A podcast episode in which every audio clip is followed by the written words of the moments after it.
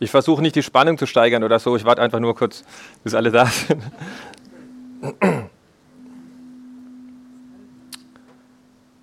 Ist das okay so mit dem Mikrofon? Fehlt noch ein bisschen was, ne?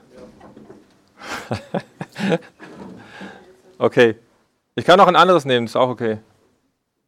So ist gut? Gut.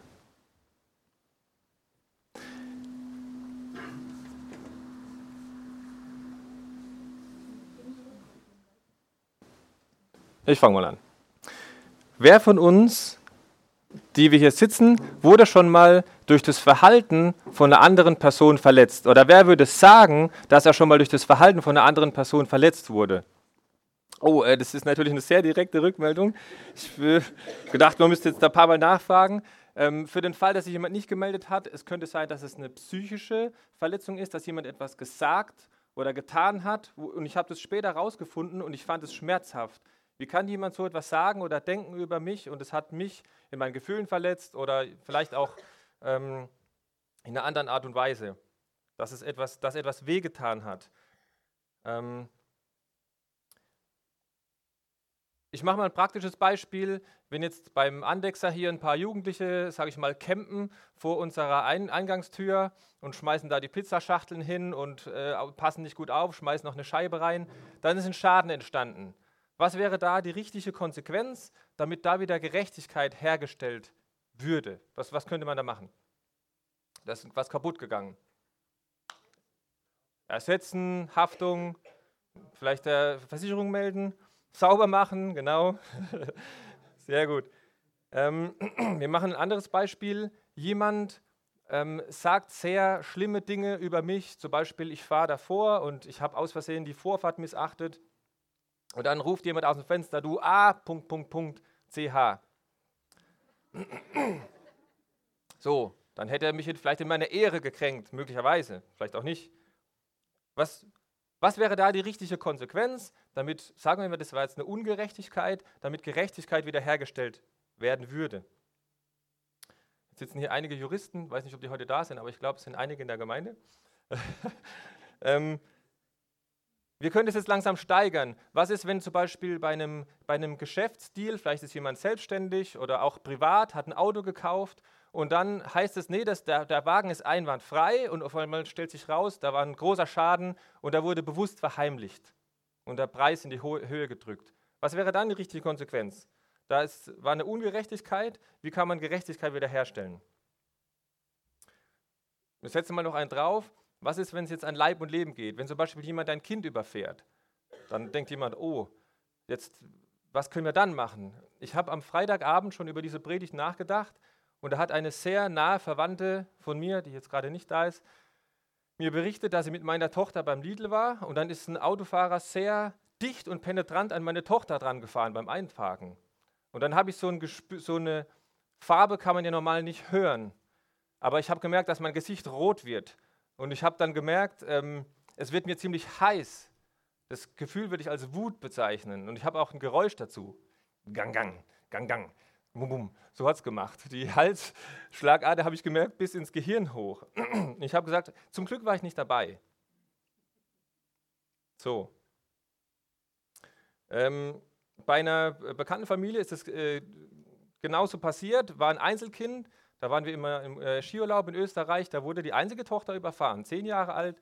Morgens kam ein sehr schnelles, viel zu schnelles Auto und ab diesem Tag hatte diese Familie kein Kind mehr. Dann könnte man fragen, okay, wie kann da die richtige Konsequenz getroffen werden, damit hier Gerechtigkeit, kann das überhaupt wieder äh, hergestellt werden? Vielleicht kann die Versicherung drei, drei Millionen Euro Schmerzensgeld bezahlen. Ähm, in anderen Ländern gibt es auch eine Todesstrafe, in den USA zum Beispiel. Wenn man da eine gewisse Absicht hinterstellt, dann wird der Täter auch umgebracht. Ist es dann wieder gut? Also wenn, wenn der Täter, wenn dem Täter genau das gleiche widerfährt wie dem Opfer, ist es dann wieder gut? Hm. Das Thema heute lautet Vergebung. Und ich sage es gleich vorweg, das Thema ist nicht neu. Ich glaube, wir kennen das alle. Ich habe keine theologischen Raffinessen wo ich jetzt hier trumpfen kann und irgendwelche Überraschungen ähm, raushauen, dass, dass jemand vom Stuhl fällt und sagt, wow, das habe ich noch nie gehört, sondern es ist ein alltägliches Thema und es ist trotzdem sehr wichtig. Deswegen ist es heute dran. Außerdem steht es auch in der Predigtreihe und jetzt sind wir mal gespannt. Es ist diese Bitte aus dem Vater unser, vergib uns, wie wir vergeben. Und ich würde gerne mit einem Beispiel anfangen ähm, von einem Buch. Dieses Buch heißt Black Angel, zu Deutsch heißt es ähm, Schwarzer Engel von einem äh, amerikanischen Schriftsteller, der heißt Michael Christopher. Dieses Buch ist geschrieben auf, einer, auf der Basis einer wahren Begebenheit. Und zwar geht es da um einen ehemaligen SS-Offizier aus dem Zweiten Weltkrieg. Der hat wahrscheinlich in Wahrheit anders geheißen, aber in diesem Buch heißt er Martin Engel. Und ähm, dieser ehemalige Nazi-Offizier äh, wurde anscheinend in den Nürnberger Prozessen verurteilt zu 30 Jahren Haft. Und nachdem er diese Haft abgesessen hat, wird er freigelassen.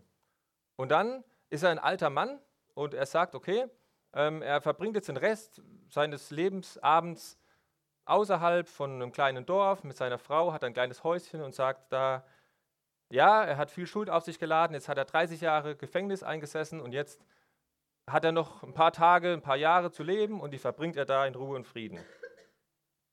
Aber es gibt einen französischen Journalisten, der, der weiß, wer der Martin Engel ist und er findet es raus und ähm, er, er will sich rächen, weil die Familie von diesem französischen Journalisten wurde im Zweiten Weltkrieg getötet im Zusammenhang mit diesem Martin Engel. So, das heißt, er will hingehen und sich rächen. Wie tut er das? Er geht runter in das Dorf, wo die Leute sind, in der Nähe, und fängt an, die Leute aufzustacheln und sagt, wisst ihr eigentlich, wer da oben wohnt? Und versucht, die Leute aufzuheizen und so eine Art ähm, Mob, zu, so, so einen wütenden Mob aufzuheizen, damit sie hochgehen, Martin Engel umbringen, seine Frau umbringen und das Haus abbrennen. Und er tut eine sehr erfolgreiche Arbeit, weil er schafft es, die Leute aufzu, aufzuhetzen. Allerdings, hm, dramaturgische Pause, allerdings hat der Journalist noch einige Fragen an diesen Martin Engel, die im Leben offen geblieben sind. Und er fragt sich, was war eigentlich mit dieser Sache, wie war das genau? Und er, er will noch vorher diesen ähm, ehemaligen Offizier zur Rede stellen und tut es auch. Er weiß, abends kommt der Mob, mittags geht er hoch und sagt ähm, und stellt ihn zur Rede, direkt Auge in Auge und sagt, wie war das? Und macht ein Kreuzverhör. Und der Martin Engel antwortet nach und nach. Und er ist dort den ganzen Nachmittag stundenlang und steht Rede und Antwort.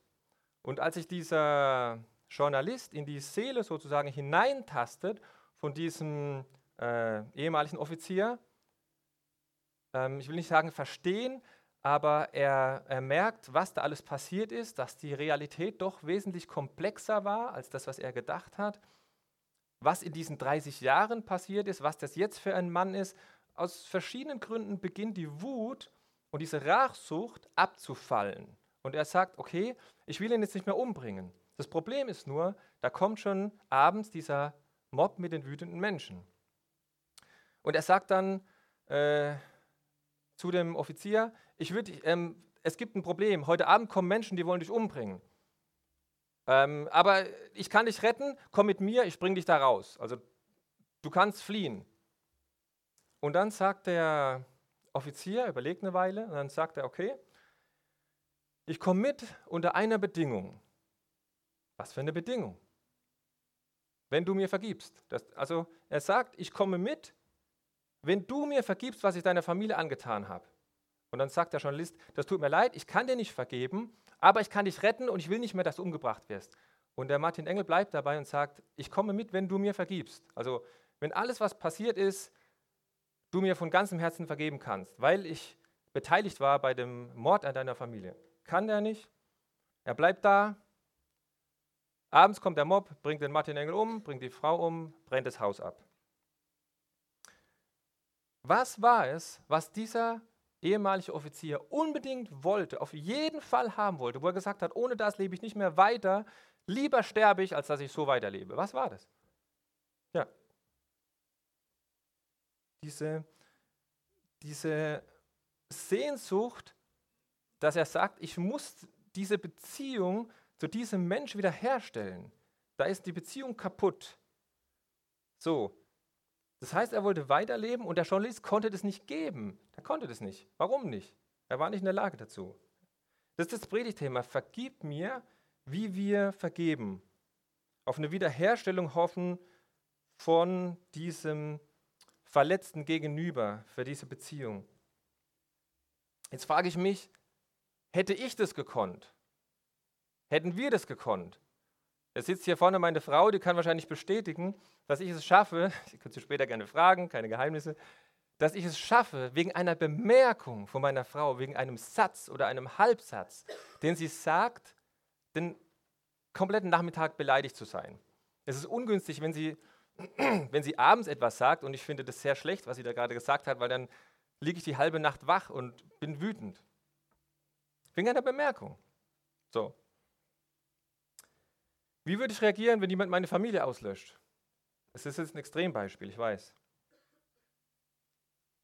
Jetzt ist es bei Gott so, im Vergleich zu diesem ähm, Journalisten, der nicht vergeben konnte, dass Gott immer vergibt, vergeben kann.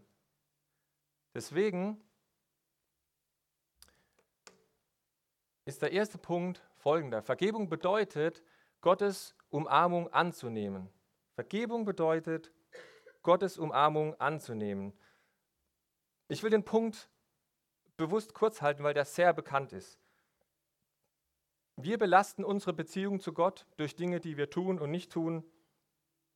Ähm, das sind die schlechten Nachrichten. Wir belasten unsere Gottesbeziehung. Das nennen wir theologisch gemeinhin Schuld. So beten wir das auch und vergib uns unsere Schuld. Dann gibt es aber auch die guten Nachrichten, das nennt sich Evangelium. Gute Nachricht zu Deutsch, äh, nee, stopp. Evangelium zu Deutsch, gute Nachricht. Und diese gute Nachricht ist, dass Gott Versöhnung wiederherstellt. Wir können Gott nicht stoppen, uns zu lieben oder uns Versöhnung anzubieten. Das ist immer da. In 1. Johannes 1, Vers 9 steht, wenn wir aber unsere Sünden bekennen, so ist er treu und gerecht, dass er uns die Sünden vergibt und uns reinigt von aller Ungerechtigkeit. Das heißt, wir gehen im Gebet zu Gott, bekennen unsere Sünden, unsere Schuld und er reinigt uns. Das heißt, Gott ist immer da. Ich habe dieses, äh, bei dem Stichwort Umarmung ist mir eingefallen auch dieses Rembrandt-Gemälde. Ich glaube, das ist bekannt, wo dieser verlorene Sohn zurückkommt zum Vater und der Vater umarmt den Sohn. Der Vater hat den Sohn immer geliebt, als er noch zu Hause war und brav gearbeitet hat, als er das Erbe verlangt hat und weggegangen ist, als er den Vater beschimpft hat, als er das Erbe verprasst hat, hat der Vater ihn geliebt. Als er weit weg war vom Vater, hat der Vater ihn auch geliebt. Als er zurückgekommen ist, hat der Vater ihn auch geliebt. Der Vater hat immer geliebt. Und irgendwann ist der Sohn zurückgekommen und hat sich vom Vater eine Umarmung abgeholt. Tatsächlich. Vergebung bedeutet zuerst die Umarmung Gottes anzunehmen. Der Kern des Evangeliums ist für mich die von Gott wiederhergestellte Beziehung zwischen Mensch und Gott. Der Kern des Evangeliums ist die wiederhergestellte Beziehung zwischen Mensch und Gott. Das könnte man eigentlich hier aufhören, weil ich glaube, da haben wir alle genug zu tun und ähm, sind herausgefordert, Schritte zu gehen. Lass dich von Gott umarmen. Lass dich versöhnen mit Gott, schreibt Paulus an die Korinther. So, was können wir von Jesus lernen in diesem Gebet? Es heißt, vergib uns, wie auch wir vergeben. Jetzt bekommt es eine menschliche Ebene. Und vergib uns unsere Schuld, wie auch wir vergeben unseren Schuldigern. Denn wenn ihr den Menschen ihre Verfehlungen vergebt, so wird euch euer himmlischer Vater auch vergeben. Wenn ihr den Menschen aber nicht vergebt, so wird euch euer Vater eure Verfehlungen auch nicht vergeben. Jetzt ähm, würde ich gerne dieses, diesen Text mit sehr viel Vorsicht angehen, weil da ist man sehr schnell bei so einer Werksgerechtigkeit. Wenn wir es schaffen, immer zu vergeben, dann sind wir gute Christen und dann vergibt uns Gott auch. Wenn wir nicht immer vergeben, dann vergibt uns Gott auch nicht. So wird es, glaube ich, fälschlicherweise gelesen. Ich lege das gerne so aus. Wenn wir in Gottes Vergebung leben, wenn wir von dem Reichtum, von seiner Gnade und von seiner Vergebung auftanken, dann kommt uns das zu den Knöpfen raus, ohne dass wir das stoppen können. Wir haben so viel Vergebung und Liebe, dass wir das weitergeben. Und dann ist das ein Zeichen dafür, wenn ich die ganze Zeit vergebe, das kostet mich nicht, ich vergebe so gerne, dass ich in diesen Bereichen meines Lebens von Vergebung lebe. Ich habe dann einfach so viel davon. Und wenn ich da am Verhungern bin und ich kann nicht und ich habe eher Hass und Abneigung, dann lebe ich in diesem Bereich leider nicht von der Quelle. Macht es Sinn? Ist es einigermaßen? Das, es hängt zusammen, ja, aber es ist nicht, sei gut genug, sondern es heißt, geh doch da rein. Also hol dir doch diese Liebe. Es ist genug da und dann kann man auch austeilen. Ich glaube, so ist der Zusammenhang zu verstehen. In dem Lied singen wir, vergeben kann ich, weil du vergibst. Ich glaube, wir haben das vorhin gesungen. Hm. Anders ausgedrückt, wir können nicht geben, was wir nicht haben. Und umgekehrt, wenn wir so viel davon haben, dann geht es auch leichter von der Hand.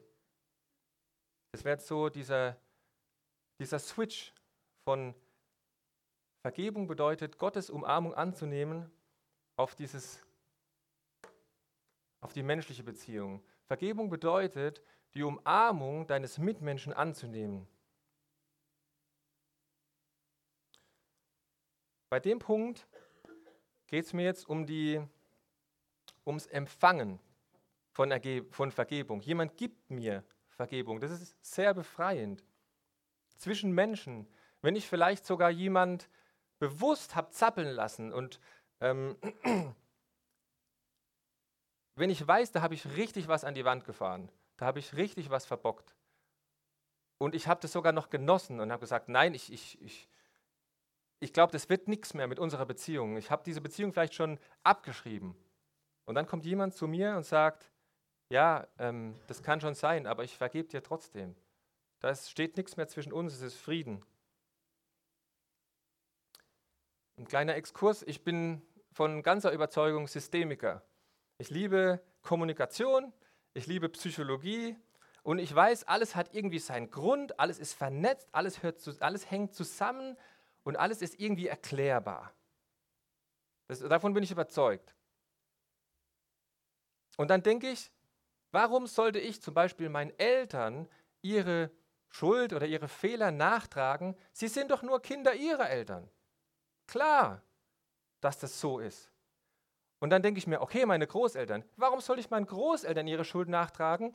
Weil sie sind von mir aus durch den ganzen Weltkrieg gegangen, da sind Bomben gefallen. Natürlich sind sie emotional abgestumpft. Natürlich hat es dann mit der Beziehung zu meinen Eltern zu tun. Natürlich haben meine Eltern mit mir zu tun. Hängt alles zusammen. Ich kenne diese Gedanken und gleichzeitig denke ich mir, es ist mir manchmal einfach zu viel, dieses zu Recht erklären, manchmal tut es einfach gut zu sagen, ja, da ist ein Schaden entstanden, da ist eine Verletzung und man geht hin und sagt, vergib mir und bittet um Vergebung oder gibt Vergebung. Manchmal ist, es, ist mir diese Rechnerei und Erklärerei einfach zu viel. Dann denke ich mir, hingehen, im übertragenen Sinn eine Umarmung geben und empfangen. Dafür muss man aber erstmal bitten, gegebenenfalls. Wenn ich jemanden verletzt habe und bitte um Vergebung, bekenne meine Schuld, wie das heißt in diesem Vers, dann kann es sein, dass da erstmal noch eine Ohrfeige kommt, eine zusätzliche. Zum Beispiel, also das mit der Ohrfeige war jetzt eine Metapher, ich glaube, das kam an.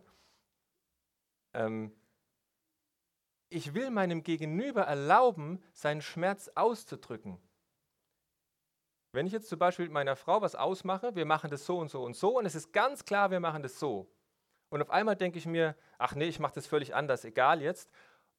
Und übergehe sie völlig, bewusst, pff, egal, ich mache mein Ding. Und dann habe ich ihre Wochenendpläne von mir aus zerkreuzt und zerstört. Das ist ein fiktives Beispiel, das ist nicht echt, okay?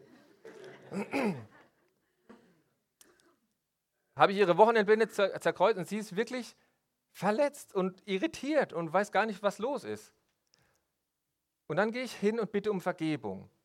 Dann habe ich kein Recht auf eine Vergebung, sondern dann kann ich hingehen und um Vergebung bitten und dann liegt es an ihr, in ihrer Verantwortung zu sagen, okay, Es kann aber auch sein, dass sie erstmal noch ihrem Schmerz Ausdruck verleiht und sagt, das war wirklich schmerzhaft, weil das und das und das. Und wenn ich dann denke, ich habe ein Recht, dann fange ich an rumzustänkern. Jetzt hör mal zu, ich habe dir auch vergeben, also was willst du jetzt eigentlich? Oder musst du jetzt noch einen oben drauf packen? Dann eskaliert das Ganze. Vergebung, bitten ist ein Risiko, das beinhaltet, dass da noch mehr Schmerz kommt. Vielleicht kennt ihr das, man geht zu jemand hin und will was klären, aber man hat so ein bisschen schon die Keule berat und dann, aber du auch und das hast du und so.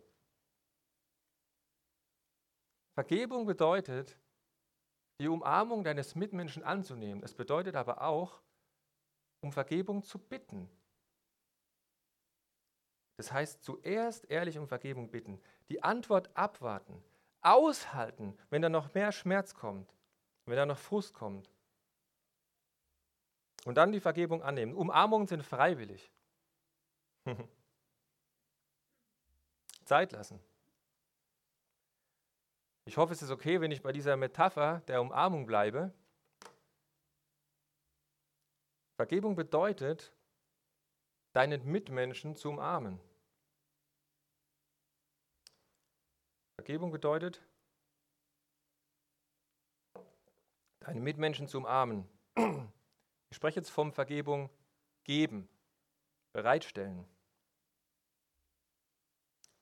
Ich glaube nicht, dass es ein Deal ist, okay Gott, du vergibst uns und leider bin ich Christ, also gilt für mich dieses ähm, Vater unser auch, also muss ich dann auch vergeben.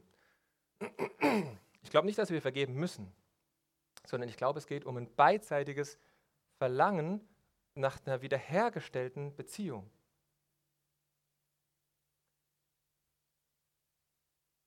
Im antiken Palästina war dieses Wort Shalom nicht nur ein Wort, das habe ich schon mal erwähnt, einfach so ein Gruß, Shalom, Frieden, sondern es war eine Frage, als Frage zu verstehen. Das heißt, Frieden, Fragezeichen, Klammer auf, oder steht da noch was zwischen uns? Wenn wir mit dieser Frage im Hinterkopf durch unseren Alltag gehen, dann räumen wir automatisch mit Beziehungen auf. Wir, das ist so ein, so ein Nährboden für neue, erneuerte, wiederhergestellte Beziehungen. Ist da Frieden oder ist da noch was zwischen uns? Wenn ja, dann räumen wir das jetzt auf. Was war denn da? Weißt du, was bei mir war? Naja, das war so. Kommen wir setzen uns zusammen. Shalom? Fragezeichen? Oder steht noch was zwischen uns? Ich war zweimal als äh, Angeklagter äh, in, einem, in einer Gerichtsverhandlung gesessen. Ich hoffe, das zerstört jetzt nicht endgültig euer Bild von mir. Und es war ein sehr, sehr unangenehmes Gefühl. Ähm, das war keine Zivilklage gegen mich, sondern die Staatsanwaltschaft, die da ermittelt hat, mit gutem Grund. Und ich habe dann entsprechende Konsequenzen bekommen. Und irgendwann war dann alles vorbei, ich war frei, Ende. Alles erledigt. Es kann aber, glaube ich, passieren, wenn es eine Zivilklage ist, nach, glaube ich, bürgerlichem Recht, jetzt bitte nicht äh, mit Steinen werfen, ich habe wenig Ahnung, dann kann es sein, dass sich eine Privatperson bei einer anderen wie ein Rottweiler in die Wade festbeißt und sagt, ich lasse dich nicht gehen. Egal, ob das jetzt eigentlich abgeschlossen ist, aber ich, ich verfolge das weiter und ich, ich, ich halte an meinem Rachgefühl fest. Dann ist dieser Angeklagte sozusagen gebunden bis der andere sagt, ja, ich lasse dich gehen. Weil Beziehungen immer bidirektional sind, das heißt, äh, es, es hängt immer zusammen. Es gehört immer dazu, dass zwei Menschen ähm, diese Beziehung wollen, damit eine Beziehung passieren kann. Wenn er sagt, nein, es ist vorbei, ich, ich, ich kann das niemals vergeben, Ende, dann kann diese Person nicht darauf bestehen. Ja? Also Vergebung ist freiwillig, der Nebeneffekt ist aber, dass der, der Ankläger, der der anklagt, auch gebunden ist. Im übertragenen Sinn bleibt der Ankläger auch im Gerichtssaal sitzen und sagt, ich pass auf, dass du hier sitzt und in deiner Schuld schmorst. Ich lasse dich hier nicht raus. Ist es verständlich einigermaßen, dass wenn jemand, wenn jemand nicht vergeben bekommt, dann ist da einer, der sagt, ich vergebe dir nicht. Und diese Person muss auch festhalten, sagen, ich vergebe dir nicht, ich vergebe dir nicht, ich vergebe dir nicht. Dann ist die anklagende Person auch gebunden. Macht das Sinn?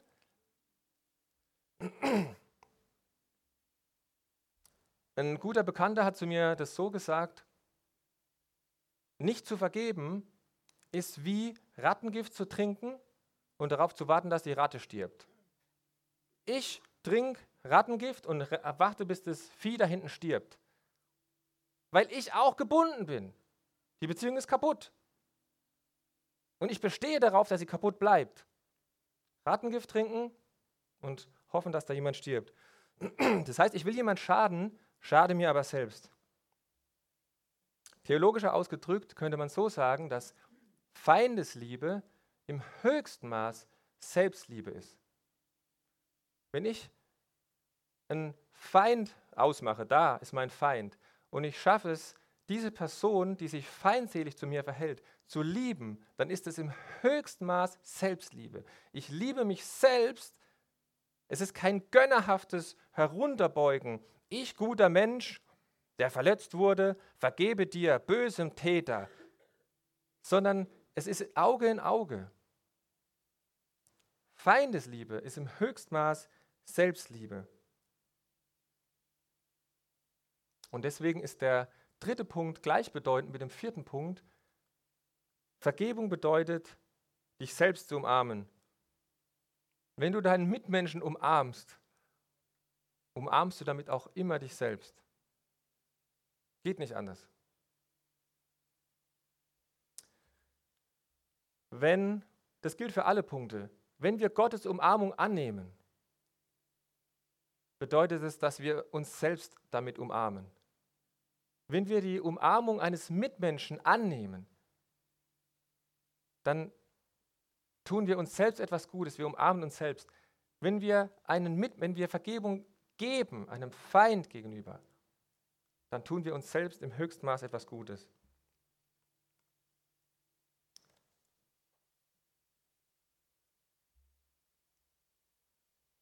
Kann man nicht lesen.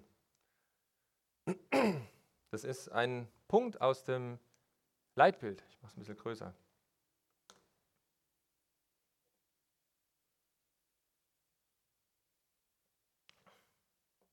Wir haben das Thema Vergebung. Vergib uns, so wie wir vergeben, im Abendmahl verbildlicht. Wir feiern Versöhnung mit Gott. Und mit der Versöhnung mit Gott feiern wir auch die Versöhnung untereinander. Es wird gleich das Abendmahl ausgeteilt, damit wir das gemeinsam feiern. Und ich würde uns gerne alle herausfordern, dass wir uns nochmal Zeit nehmen und uns selbst fragen, was vielleicht gerade dran ist. Wo kannst du, wo kann ich heute mit meiner Gottesbeziehung etwas aufräumen? Wo ist da etwas, was da vielleicht gar nicht hingehört? Wo kann ich was in Ordnung bringen zwischen meinem Gott und mir? Gott will uns nicht die Schuld ins Gesicht werfen, Gott will uns vergeben. Wir können, wir, wir können da hingehen und das ist eine Umarmung, die wir bekommen von Gott. Wo ist etwas, was uns da belastet, was wir mit rumschleifen? Holen wir uns da, bringen wir es im Gebet vor ihn. Erstens, äh, hoppla. Zweitens, wo kannst du jemand um Vergebung bitten? Wo kannst du authentisch um Vergebung bitten und diese Vergebung dann auch annehmen? Überlege vielleicht jetzt schon, bevor das Abendmahl ausgeteilt wird, wo gibt es da etwas? Und dann kann man vielleicht heute nach Hause kommen, nimmt den Hörer in die Hand ruft jemand an, und fragt dann, sag mal, ist da eigentlich Frieden zwischen uns oder ist da irgendwas? Und wenn da was ist, vielleicht kann man das klären. Bei unserem Coach, da hing ein Satz an der Wand, da stand drauf, Schatz, hol den Wein, wir müssen über Gefühle sprechen. Also, wenn man so ein Thema anspricht, so ein heikles Thema von Dingen, die passiert sind, dann kann es sein, es geht um Gefühle und, und, und um Verletzungen und dann kullert auch mal ein Tränchen. Aber wir sind hier in der Pfalz. Wir haben hierher. Wir haben den Wein. Holt den Wein aus dem Keller. Schatz, ich habe den Wein. Nee, irgendjemand. Also, das ist allgemein gemeint. Wo kannst du jemanden um Vergebung bitten und diese Vergebung dann annehmen. Letzte Challenge. Vielleicht weißt du, dass irgendjemand leidet, weil du ihn nicht gehen lässt. Vielleicht, wei vielleicht weißt du, da gibt es jemand, der will eigentlich von mir Vergebung, aber ich habe dem noch nicht gesagt, dass Frieden da ist. Ich lasse den noch zappeln. Ähm, Wenn es so eine Situation gibt, dann vielleicht kann man da jetzt eine Entscheidung treffen und später eine Handlung anfügen. Ja. Lass dich umarmen von Gott, umarm deine Mitmenschen und hol dir eine Umarmung ab. Zwei allerletzte Hinweise noch. Ähm, das müssen keine riesengroßen Sachen sein, wie jetzt bei diesem SS-Offizier. Ja, sowas habe ich nicht, habe noch niemand umgebracht. Sondern es kann sein, dass einfach viele kleine Dinge unsere Beziehung, unsere Beziehungen belasten und wir leiden, andere Menschen leiden. Vielleicht sind es kleine Dinge. Ich würde mich freuen, wenn das jetzt nicht nur eine Predigt war, sondern wirklich auch, wenn, wenn das uns etwas bringt. Zweiter Hinweis, die Zeit. Wann machen wir das? Ich will es mal so fragen. Wo ist etwas, was du unbedingt geklärt haben willst? Unbedingt, bevor du stirbst. Was willst du zu Lebzeiten noch geklärt haben? Dann mach's doch bald. Mach's doch heute. Manchmal schiebt man das auf. Ein Jahr, zwei Jahre, drei Jahre, zehn und auf einmal ist es in Vergessenheit geraten. Wo ist etwas, was du auf jeden Fall, da ist was. Ich glaube, diese Sache will ich noch klären. Klär sie doch heute. Das wäre doch eine Sache. Genau. Klär die Sachen mit deinen Eltern, solange sie noch da sind. Klär die Sache mit deinen Geschwistern, solange sich die Gelegenheit noch da ist. Ja, oft vergisst, vergisst man das dann so. Ja, es geht mir darum, dass wir da wirklich befreit werden und ähm, dass wir da ähm, nicht nur sagen, das steht halt im Vater unser, also war es heute dran, vergib uns, schon tausendmal gehört, sondern es geht darum, dass wir das tun, dass wir befreien und frei werden. Amen.